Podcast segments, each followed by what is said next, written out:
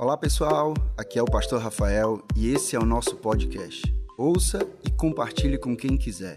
Deus te abençoe. Como é o nome da nossa série, gente? Como saber que eu cresci? E domingo passado nós falamos sobre a gente andar na palavra. Quem lembra aqui? A gente andar na palavra. Nós falamos também sobre a gente deixar para trás as roupas velhas. As roupas velhas. Quem lembra das roupas velhas? Porque muitas vezes nós somos Augustinho Carrada Gospel. Né? A gente coloca roupas novas com roupas velhas, não tem nada a ver, é altamente brega. E às vezes Deus está olhando para a gente e também vendo a gente brega espiritualmente, porque a gente usa roupas que não condizem mais com a gente. E também nós falamos sobre você não parar na jornada, amém? Então a gente, domingo passado, isso aqui é para pregar, né? Pode dizer qual nível? Muito chique aqui. Então a gente foi para o nível 1 e hoje nós vamos para o nível 2. Diga assim, number 2 em hebraico 2. Diga 2. Nós vamos era assim mesmo, era assim. Enfim, não sei, mas enfim, deu para entender. Certo? Então, nós estamos indo agora para o nível 2. Como saber se eu cresci. Eu amo isso porque a gente vai colocando exatamente a estatura final que é de Cristo. Gente, esse processo não acaba. Não é simplesmente chegar no nível 3 e isso vai acabar. Porque tendo Jesus como referência na estatura de Cristo, eu amo isso. Assumindo a referência como Jesus, qual é o seu nível? Qual é o seu tamanho?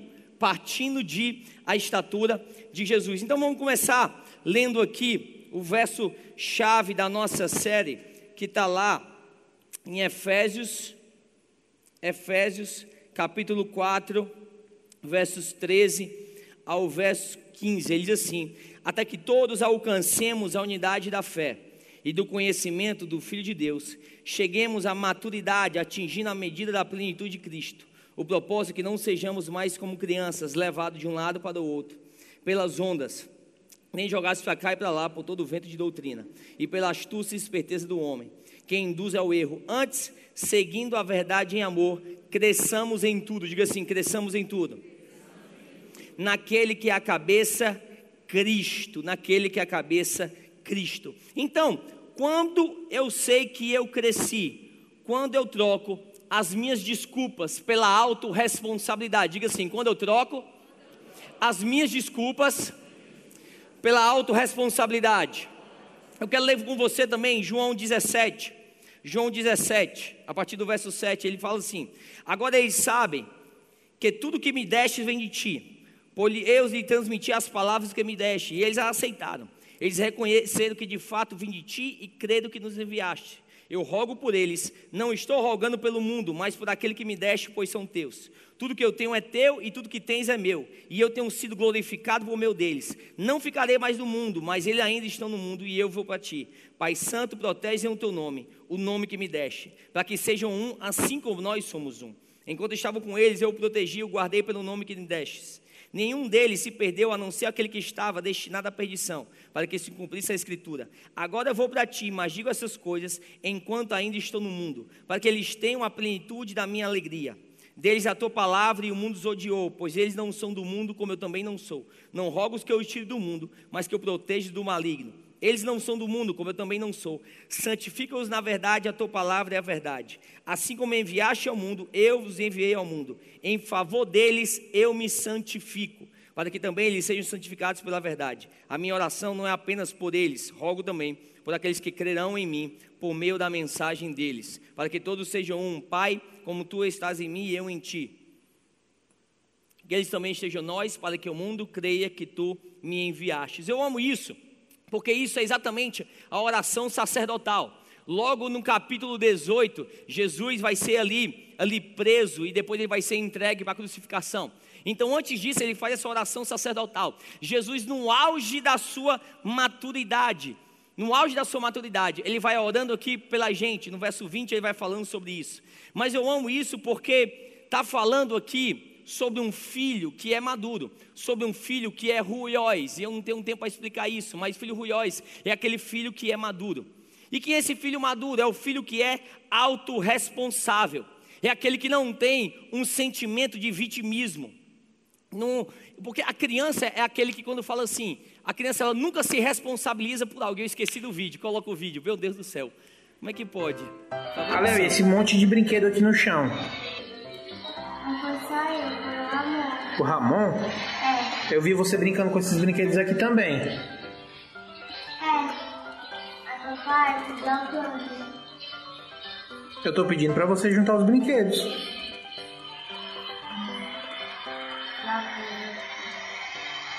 Eu não vou falar mais nenhuma vez, tá, Kalel? Você vai juntar os brinquedos agora.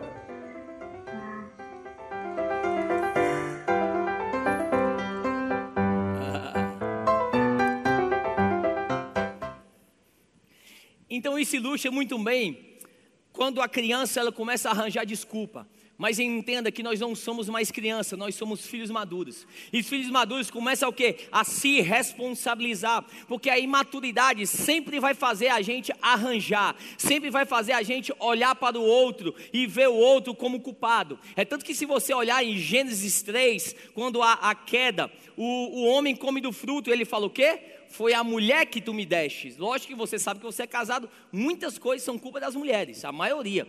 99,9%, estou brincando, mas é verdade. Então, e ele fala assim: é a culpa da mulher que tu me destes. Depois, depois, Deus fala com a mulher e ela coloca o quê? A culpa na serpente. E a serpente coloca a culpa em quem? Em ninguém, que é o cão, e ele fala: foi eu mesmo e pronto, final. Mas entenda: sinal da imaturidade é aquele que é vitimismo. Sabe o que, é que está acontecendo comigo? Pelo pai que eu tive. Sabe o que, é que está acontecendo comigo? Ah, não, porque foi, foi, por conta da Dilma, foi por conta do Lula, para ninguém ficar chateado, foi por conta do Bolsonaro. Então, foi por culpa de outras pessoas, outros fatores, terceiros fatores, que não tem nada a ver comigo. Ah, você não sabe por que, é que eu estou passando o que eu estou passando. Por quê? Porque você não viveu num bairro que eu vivi. É por conta da cor da minha pele, é por conta da minha, da minha questão social, é porque eu sou pobre, é porque eu sou rico. Sempre o imaturo futuro ele vai arranjar um culpado. E Tiago, qual é o problema disso? O problema disso que isso te paralisa. O problema disso é que isso te deixa o quê? Inerte. Porque, gente, se a culpa é da Dilma, o que, é que nós vamos fazer ao respeito? Nada. Se a culpa é do Bolsonaro, o que, é que a gente vai fazer a respeito? Nada, porque se a culpa é do país onde eu moro, do bairro onde eu moro, o que é que nós vamos fazer a respeito? Se a culpa é do meu avô que morreu, o que é que nós vamos fazer a respeito? Agora, quando você começa a amadurecer, você começa a ganhar noção de autorresponsabilidade. Quando você começa a crescer, é tanto que no verso 9 ele vai dizendo assim: Jesus dizendo, em favor deles eu me santifico, para que também eles sejam santificados pela verdade. Sabe o que ele está dizendo? Eu me santifico. Ele não fala, vocês precisam se santificar. Ele está dizendo, eu me responsabilizo. Ah, não. Ele não está dizendo, ah, não, santifique vocês. Ele está dizendo, não, meu amigo, eu vou fazer por vocês. Porque quem é o responsável? Eu. Quem é o líder? Eu. Quem é o cabeça? Eu. Então eu vou me santificar. Porque, meu amigo, só tem uma vida que você pode mudar: a sua. Você não pode mudar a vida do outro.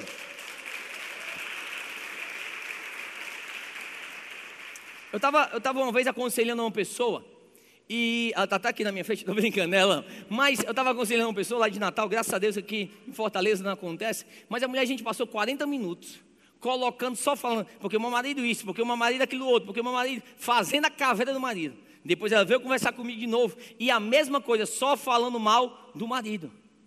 E eu perguntei para ela, quem é que veio para a conversa, você ou o marido? Ela, eu. Essa segunda vez, quem veio, você ou o marido? Ela, eu. Eu disse, então meu amigo, eu não posso ajudar o seu marido, só posso ajudar com quem veio conversar comigo, que é você. Porque nós gostamos sempre de colocar a responsabilidade no, no outro. Sabe qual é a chave para a tua família mudar? Você, irmão.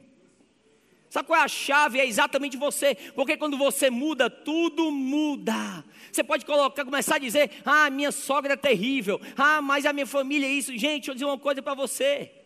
Muitas vezes o teu sogro, a tua sogra, é espelho de um comportamento que está esperando para você mudar. O teu casamento às vezes é espelho de um comportamento que está esperando você mudar. Quem precisa mudar é você. Você precisa olhar para você. Você precisa começar a ser autorresponsável. Autorresponsável. É por isso que a Bíblia fala que é Deus em você. É Deus em você, mas Ele não vai tomar a decisão por você. Ele te empodera para você tomar a decisão. Então entenda algo, você pode colocar a culpa no teu passado, mas não tem como você mudar o teu passado. Mas você pode fazer algo com aquilo que fizeram com você. Eu me lembro muito bem, se você olhar o, o, os jogadores, os jogadores hoje que estão em ascensão. Gente, os jogadores hoje que estão em ascensão, você vê, os caras vêm de baixo. Muitos falaram, não tive pai, não tive condição financeira, eu vim da favela, sou da favela, sou da favela. Então, então sempre tem essa coisa. A maioria, gente, 99%. Eu tinha dificuldade de ir para o treino, eu não tinha como comprar uma chuteira, passar por pobreza, situação delicada, discriminação social. Parece que pobreza é um pré-requisito para você ser jogador de futebol. Impressionante, né? A maioria passou. Agora, você vê também que da favela nasce muitos traficantes, sim ou não?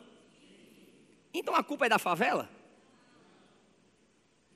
Porque se da favela vê os jogadores que estão em ascensão, mas também da favela vendo o quê? Traficantes. Então a culpa é da favela? Não.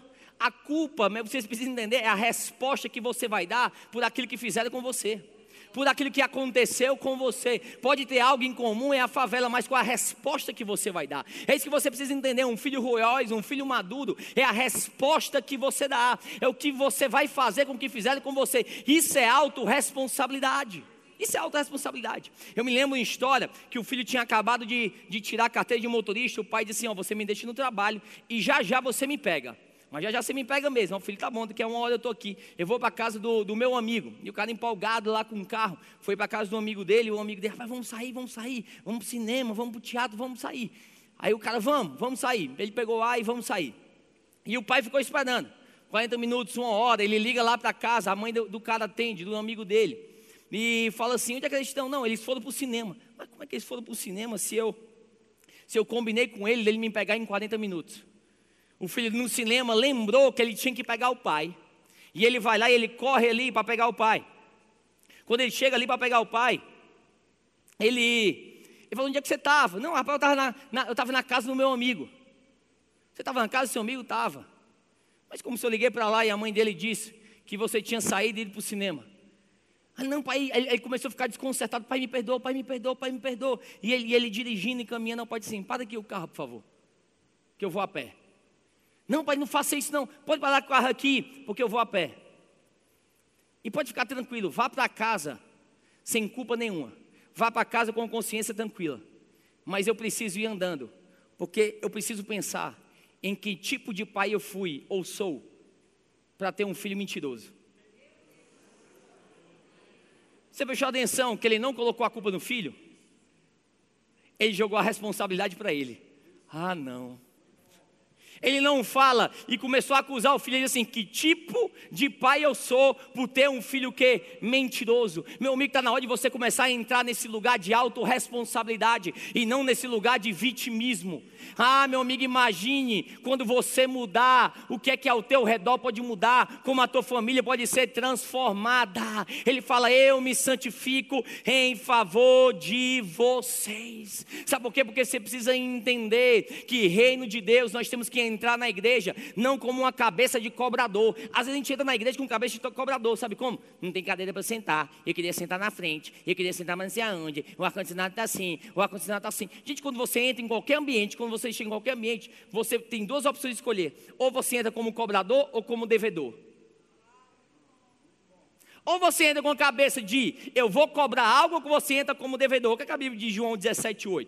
Pois eu lhe transmiti a palavra que me destes, e eles a aceitaram. O que é está dizendo? Que Jesus, tudo aquilo que ele recebeu, ele recebe e ele dá. A autoridade que eu recebi, eu dou. A glória que eu recebi, ele falou o quê? Eu dou. Porque a maturidade faz a gente compreender que tudo que a gente tem é para a gente compartilhar com as outras pessoas. Gente, eu vou te dar um segredo para você ser infeliz. Não dá tempo de palma. Um, um segredo para você ser infeliz. Seja cobrador. Comece a andar na sua vida cobrando. Quer ter um inferno no casamento? Seja cobrador. Imagina dois cobradores casados. Tu está me devendo carinho, preciso de um presente. Hoje é o dia de você abraçar, hoje é o dia de você beijar, hoje é o dia de você lavar a louça. Agora, irmão, imagina se não é open heaven. Open heaven, céus abertos em hebraico. Imagine se não é. Dois devedores casados. Hoje eu vou te amar. Vai nada, eu vou te amar mais. Hoje eu vou te beijar. Ah, não beija não, vou te beijar, mas eu te amo. Ama nada, meu irmão, muito mais que você. Dois devedores, por quê? Porque isso é o que? Reino de Deus. Reino de Deus. Entender que você não é cobrador, você é o que? Devedor, porque Romanos fala: esse Deus infinito te amou. Se um Deus infinito te ama, quanto de amor você recebeu? Vamos lá, gente, infinito. Então, quanto é que você pode dar para esse Deus, meu amigo? Nada, nada, meu amigo. Então, tudo que você der, olha o que fala Romanos 13, 8: Não devam nada a ninguém a não ser o amor. A não ser o amor. Imagina, meu amigo, quando você começar a derramar amor na vida das outras pessoas. Quer, quer um segredo para você casar e ser plenamente feliz no casamento? Vou falar só, só sobre relacionamento, vou mudar a pregação. Como saber que eu estou pronto para casar? Vai ser a pregação agora. Quando você entende, se você está carente, você assim, precisa arranjar um namorado, precisa arranjar um namorado, vai dar errado. Sabe quando você saber que você está pronto para namorar e para casar? Quando você tem tanto amor dentro de você que você assim, caraca, eu preciso tanto derramar amor. Eu preciso tanto compartilhar amor. Agora, se você vem de um lugar de carência, ah, irmão, você precisa ser plenamente satisfeito em Deus. Plenamente satisfeito em Deus.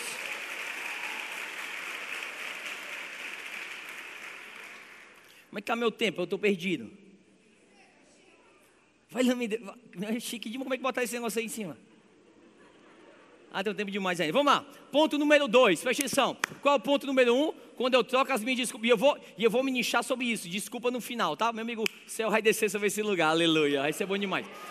Quando eu troco as minhas desculpas pela autorresponsabilidade, mas ponto dois. Quando, quando eu saber que eu cresci. Quando eu troco o meu pelo nosso. Diga assim, quando eu troco o meu pelo nosso. Gente, a Bíblia é clara. Nós vivemos agora para nós e não mais para eu. Porque entenda algo, a mesa do Senhor, a igreja, não é um lugar para eu sentar, é um lugar para nós sentarmos. Sabe qual é o lugar de destruição que muitas vezes nós temos na nossa vida? É quando eu sento e acho que é só sobre mim. Mas você precisa entender que igreja é celebração do nós e não celebração do eu. Ah, não. É celebração do nós, é algo que é o que? Plural. Ele fala, eu dei a glória. Ele fala, para que sejam um, como nós somos um. Olha isso, como nós somos um. Aí ele fala, e quando nós formos um, o mundo saberia, olha isso, gente, que o Messias existe. Só quando nós formos um. Gente, essa é a maior estratégia de evangelismo da Bíblia. Na verdade, eu vejo que é a única. Quando nós formos um, o povo vai ver de fora que o Messias verdadeiramente existe. Você pode colocar, você pode distribuir panfleto no meio da rua. Você pode colocar caixa de som no teatro e ficar lá naquele, naquele semáforo e lá no teatro. Nada é mais poderoso do que nós, como igrejas, entender que nós somos um. E ele fala: quando você entender que nós somos um, o povo vai saber que o Pai foi enviado. Quantas vezes, gente, a gente só acha que é sobre prédio, a gente acha que é só sobre tijolo, mas não importa o quão bonito a gente venha construir um prédio, sempre o shopping vai ser mais bonito. Sempre vão construir um shopping mais bonito que a igreja. Não importa o quanto nós vamos investir de som, equipamento de som, tudo isso, sempre vai ter, meu amigo, uma boate ou uma casa de show que vai ter um som melhor do que o nosso. Por quê? Porque a igreja não é só um foco na estrutura, isso aqui é importante, mas isso aqui não é o mais importante. Isso aqui não é simplesmente o essencial. Porque, gente, fazer o povo chorar, um coach faz, eu não estou menosprezando um coach. Um coach pode fazer você chorar. Talvez eu não tenha como fazer você chorar. Mas sabe o que a gente pode fazer de diferente? Um povo que é exatamente diferente, que vem de backgrounds diferentes, não sei o que é, que vem de histórias diferentes, que vem de passado diferente, com roupas completamente diferentes, com famílias completamente diferentes, e declarando que são um não importa de onde você veio, não importa quem você é, não importa o teu passado, não importa a cor da tua pele, não importa se você tem dinheiro ou você não tem dinheiro, não importa a sua família, não importa o seu casamento, meu amigo, nós somos um. É isso que a Bíblia está dizendo. Quando nós formos um, todo mundo vai saber quem é o Messias. Ele está dizendo quando você começar a declarar que eu morro um pelo outro, torcedor do Ceará com torcedor do Fortaleza, imagina isso, irmão.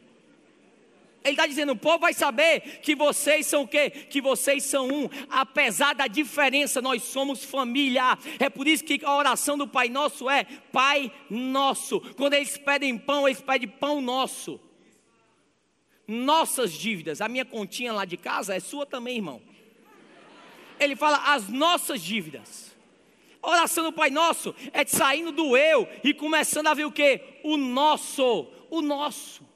Gente, quando você convida alguém aqui para vir para vir para a igreja, não é só a pessoa apenas assistindo um louvor, assistindo uma pregação, não. Ele está assistindo nós sermos família. Não estão assistindo nós sermos apenas um só corpo. Isso é sinal de maturidade.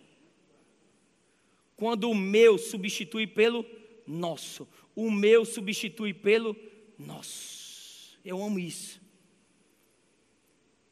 É o que a Bíblia fala em 1 Coríntios 11, 29. Pois quem come não, quem come e bebe sem discernir o corpo do Senhor, come e bebe para a sua própria condenação. Já puxou atenção nisso aqui? Quantas vezes nós deixamos de cear porque a gente fala que a gente não é, não é digno, porque nós falamos que nós pecamos. Isso é o que ele está dizendo? Você não é digno de comer do corpo e você está trazendo juízo para si, quando você só olha só para você e você não olha para o corpo. É isso que ele está dizendo. Ele não está dizendo que é quando você tem pecado. Ele está dizendo que é quando você para de discernir e olhar para a pessoa que está do teu lado. Oh meu Deus. Gente, isso é igreja. Isso é ser igreja, não importa, meu amigo, que você está passando, nós somos nós. Mas, Tiago, isso, eu tenho aquilo, eu tenho uma dúvida sobre isso, e eu não sei, meu amigo, eu também tenho dúvida sobre várias coisas, e nesse processo nós vamos ser transformados. Ah, Tiago, mas eu tenho esse pecado, eu não consigo deixar de fazer isso. Ah, meu amigo, se você souber também as coisas que eu tenho, e eu luto até hoje tentando deixar de fazer, porque não é só eu, nós somos nós, não importa como você chegou aqui, meu amigo, você é bem-vindo a esse lugar, nós somos nós, uma comunidade, uma família.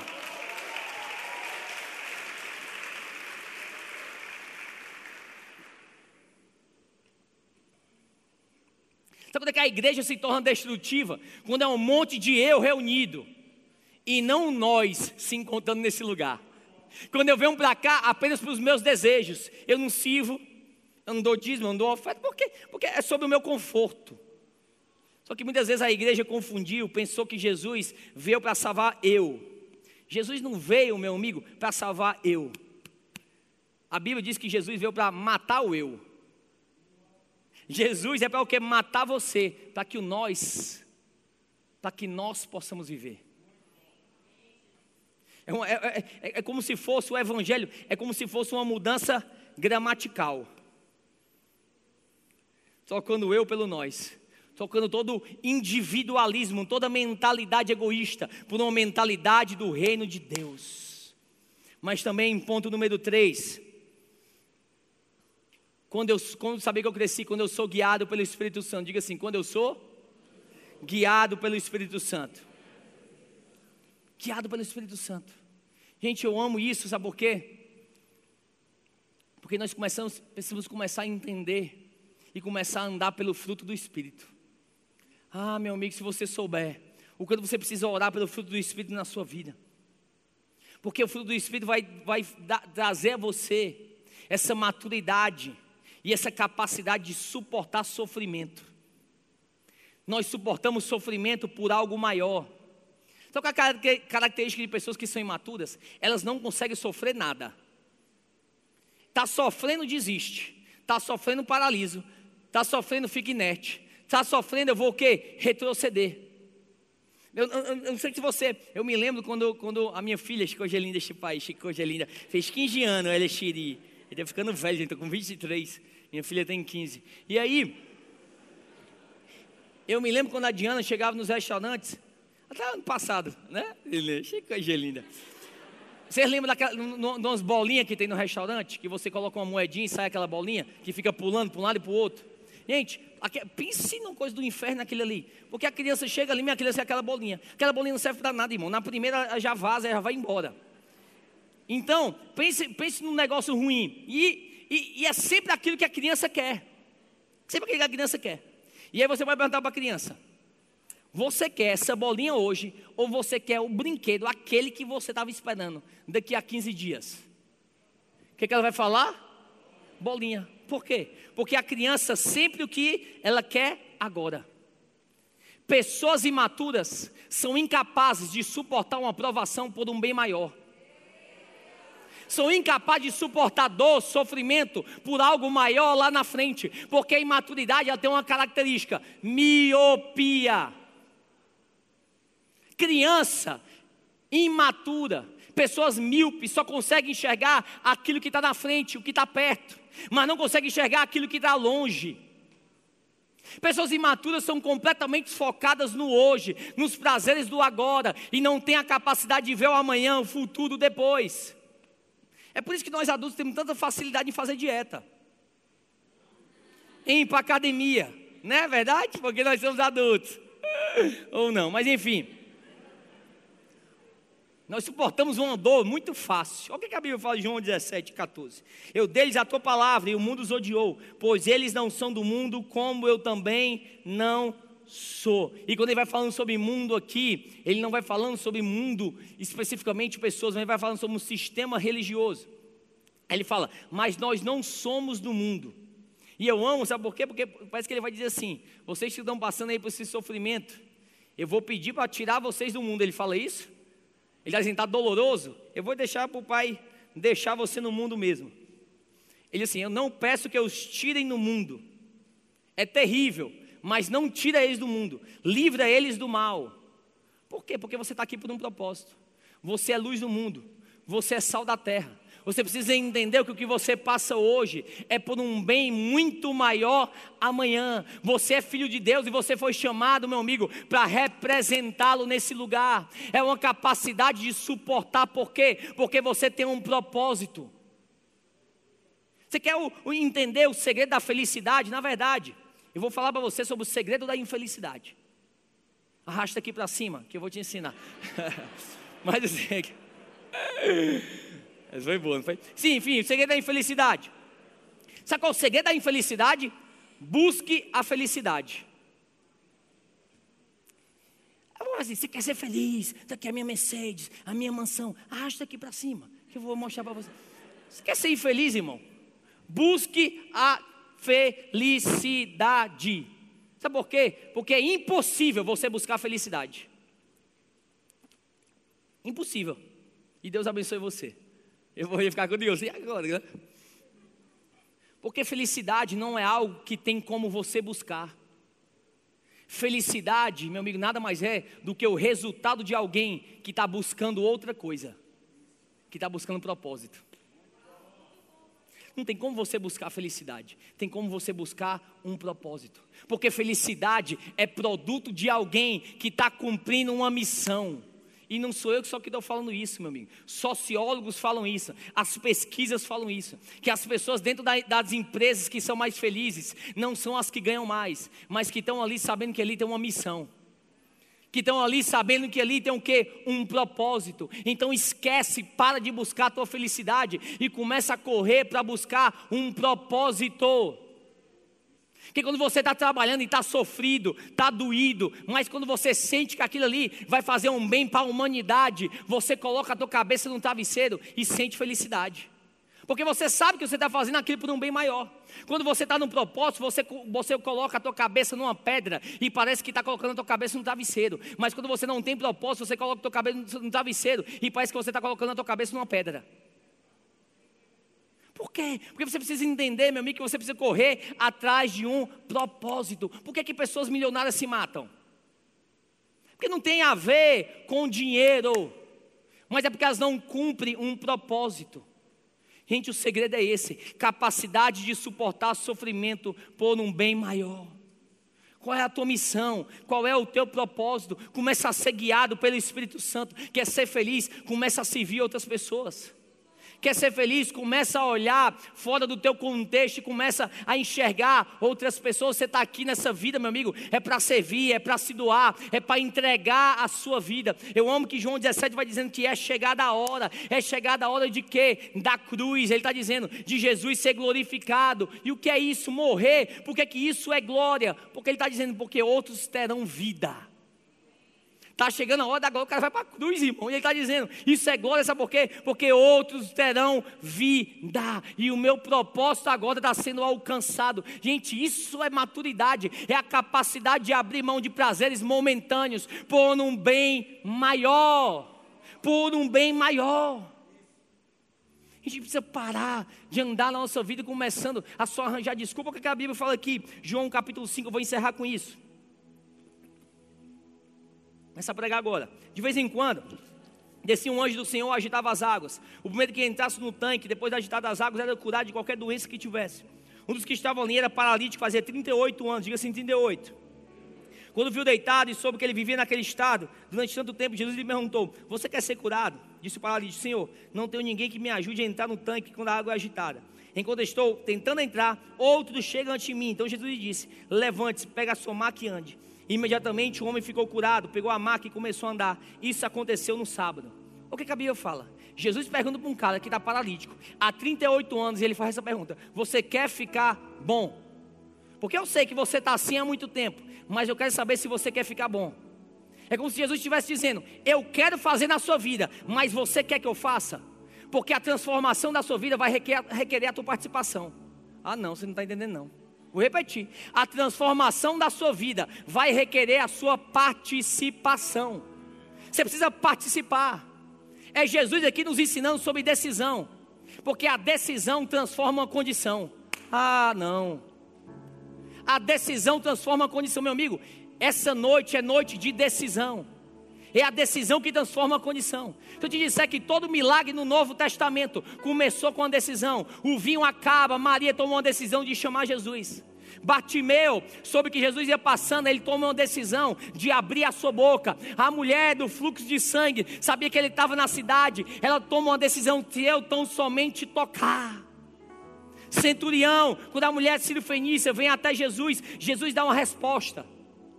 Gente, ela fala assim, ele fala assim, o que cai essa migalha aí, quem come é cachorro. Ela podia naquele momento ficar ofendida, mas ela tomou uma decisão. Ah, meu amigo, eu declaro sobre a sua vida que esse ano, esse resto de ano, não vai ser como no ano passado. Vai ser ano de decisão. Eu amo isso porque Jesus fala para ele: se levanta. Imagina ele pensando para Jesus: Ah, Jesus, se eu pudesse fazer isso, eu já tinha feito. Não é verdade? Eu sou paralítico. Se eu pudesse me levantar, eu já tinha me levantado. Gente, Jesus tem a mania de dizer para você fazer coisas que você pensa que você não pode. Ah, não, você não está comigo não, vou pegar em Natal de novo.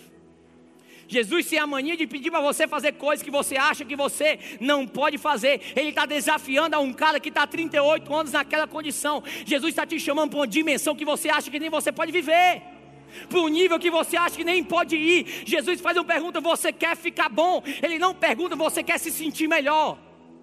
Você não vem para a igreja, meu amigo, para sair, sair um peso das costas tão leve. Você está aqui para se sentir melhor, meu amigo. Você está aqui para ficar bom. Porque há uma diferença. A gente vir para a igreja e a gente se sentir confortável, mas nunca realmente sermos transformados. Você pode vir para cá e sentir um conforto, mas nunca experimentar mudança. Porque depende de uma decisão. É nesse lugar aqui, esse tanque de Betesda, que o cara, ele tinha pessoas com disfunções, doença, mesmo com que esse cara. E muitas vezes, só porque tem pessoas que também têm a mesma disfunção e o mesmo problema, nós nos sentimos confortáveis. O cara também passa por aqui, não está bom demais, vou ser transformado não. Já tô, já tô aqui há tanto tempo mesmo sem mudar, tô confortável. Ai, não vou mudar não. Provavelmente aquele cara estava confortável naquela maca, perninha cruzada. E aí vem Jesus. Ah, com aquele descontentamento dele, provavelmente todo agitado, ele veio tornar o desconfortável confortável, confortável desconfortável. Esse é Jesus Cristo. Ah, meu amigo, ele fala para aquele cara bem quando ele está confortável, levanta. Bem quando ele acha que ele não pode mudar, levanta. Jesus manda ele levantar, porque só o Criador de uma coisa sabe a capacidade dessa coisa. Ah, não.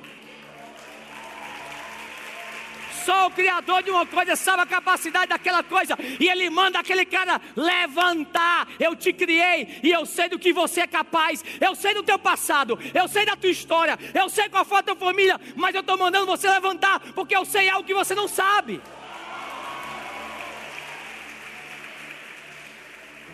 Meu amigo, tem coisas dentro de você que você ainda nem conheceu.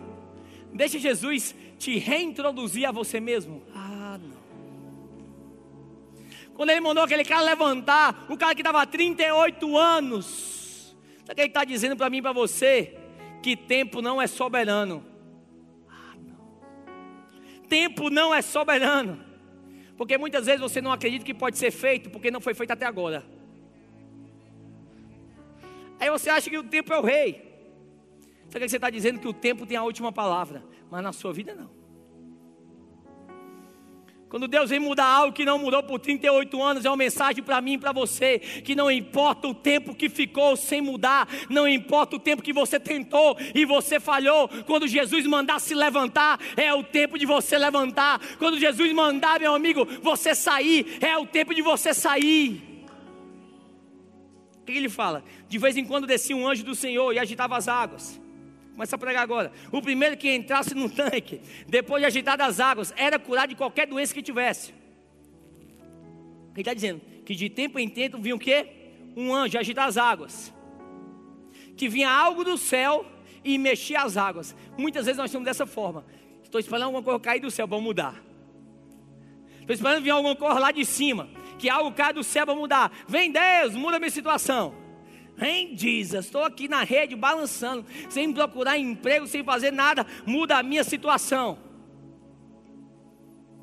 E eu amo isso, sabe por quê? Porque Jesus, Ele vem, Ele pergunta se aquele homem quer ficar bom.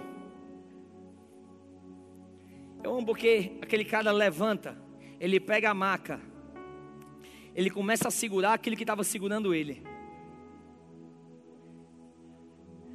Ele estava em cima da maca e agora ele está segurando a maca. Ele está segurando aquilo que estava segurando ele. Agora ele está dizendo: agora o poder está nas tuas mãos. Você decide se você joga a maca fora ou não. Porque ele estava segurando o que estava segurando ele. Está na hora de você começar a tomar as duas decisões na sua vida. É engraçado, ele pergunta assim: você quer ficar bom? Não, não, mas você não entendeu. O anjo vem e eu, eu não consigo chegar até lá. Isso não é engraçado como na presença de um Deus que é ilimitado, todo poderoso. A gente fica paralisado com as nossas razões e explicações. A gente fica paralisado com as nossas desculpas. Entenda que tudo aquilo que o homem falou é verdade, sim ou não? Ele conseguia chegar até lá mesmo. É uma verdade. É um fato. Mas fé tem a habilidade de sobrepor um fato. Jesus faz para ele uma, uma pergunta. E o homem não dá para ele uma resposta, mas ele dá para ele uma desculpa. Se você não quer ser maduro, comece a achar desculpa. Comece a achar aquilo que o outro fez com você, o que os médicos disseram, Começa a dizer que você não teve a mesma oportunidade da pessoa do seu lado. Começa a dizer que você é mãe solteira. Começa a dizer que você não teve família. Começa a dizer que você nasceu no lugar errado. Começa a dizer que você não ganha o suficiente. Acha uma razão que você não pode. Mas existe uma diferença entre fato e verdade. Fato é aquilo que está acontecendo em frente a você. Verdade é baseado na palavra de Deus. A palavra não diz: conhecereis os fatos, e os fatos irão te libertar. Ele fala: conhecereis a verdade. A minha libertação começa, sabe quando? Quando as minhas desculpas acabam. Quando acabam as minhas desculpas. Eu não tenho ninguém, talvez eu não seja o suficiente, talvez eu estou aqui há muito tempo. E Jesus passa por cima dessas desculpas e ele dá um comando. Porque o homem estava esperando que algo descesse. Jesus tem uma visão diferente. Jesus, depois de ouvir todas as razões do homem, preste atenção que a mentalidade do cara sempre envolve outras pessoas. Não porque tem um anjo e não tem ninguém para me segurar, para me levar na água. Gente, ele começa a falar: eles não me ajudam. Toda vez que um anjo vem, alguém vai na minha frente. Muitas vezes, a pessoa a qual você coloca as suas desculpas está bloqueando a tua libertação. E é engraçado porque nós pregamos. E tem gente me escutando que sempre acha que é exceção daquilo que eu estou falando. Mas você não conhece a minha história. É verdade, não? Quem foi que falou? Não, mas não, mas isso aí é com outro. Comigo não. E Jesus fala: se levanta. Será que é possível? Você está esperando que Jesus desça e Ele está esperando você se levantar? Está tá esperando que algo desça do céu, quando Ele está dizendo, ei, está na hora de você fazer algumas coisas, porque libertação começa não quando as circunstâncias mudam, mas quando eu me levanto e tomo uma decisão. Isso é maturidade. É você dizer, eu não vou culpar ninguém, eu não vou esperar alguém, eu não vou esperar colocar minhas circunstâncias para mudar. Por quê? Porque não é sobre o lado de fora, é sobre o lado de dentro. A gente precisa ter a habilidade de discernir entre uma razão e uma desculpa. Só porque a razão é real, não significa que a desculpa é certa.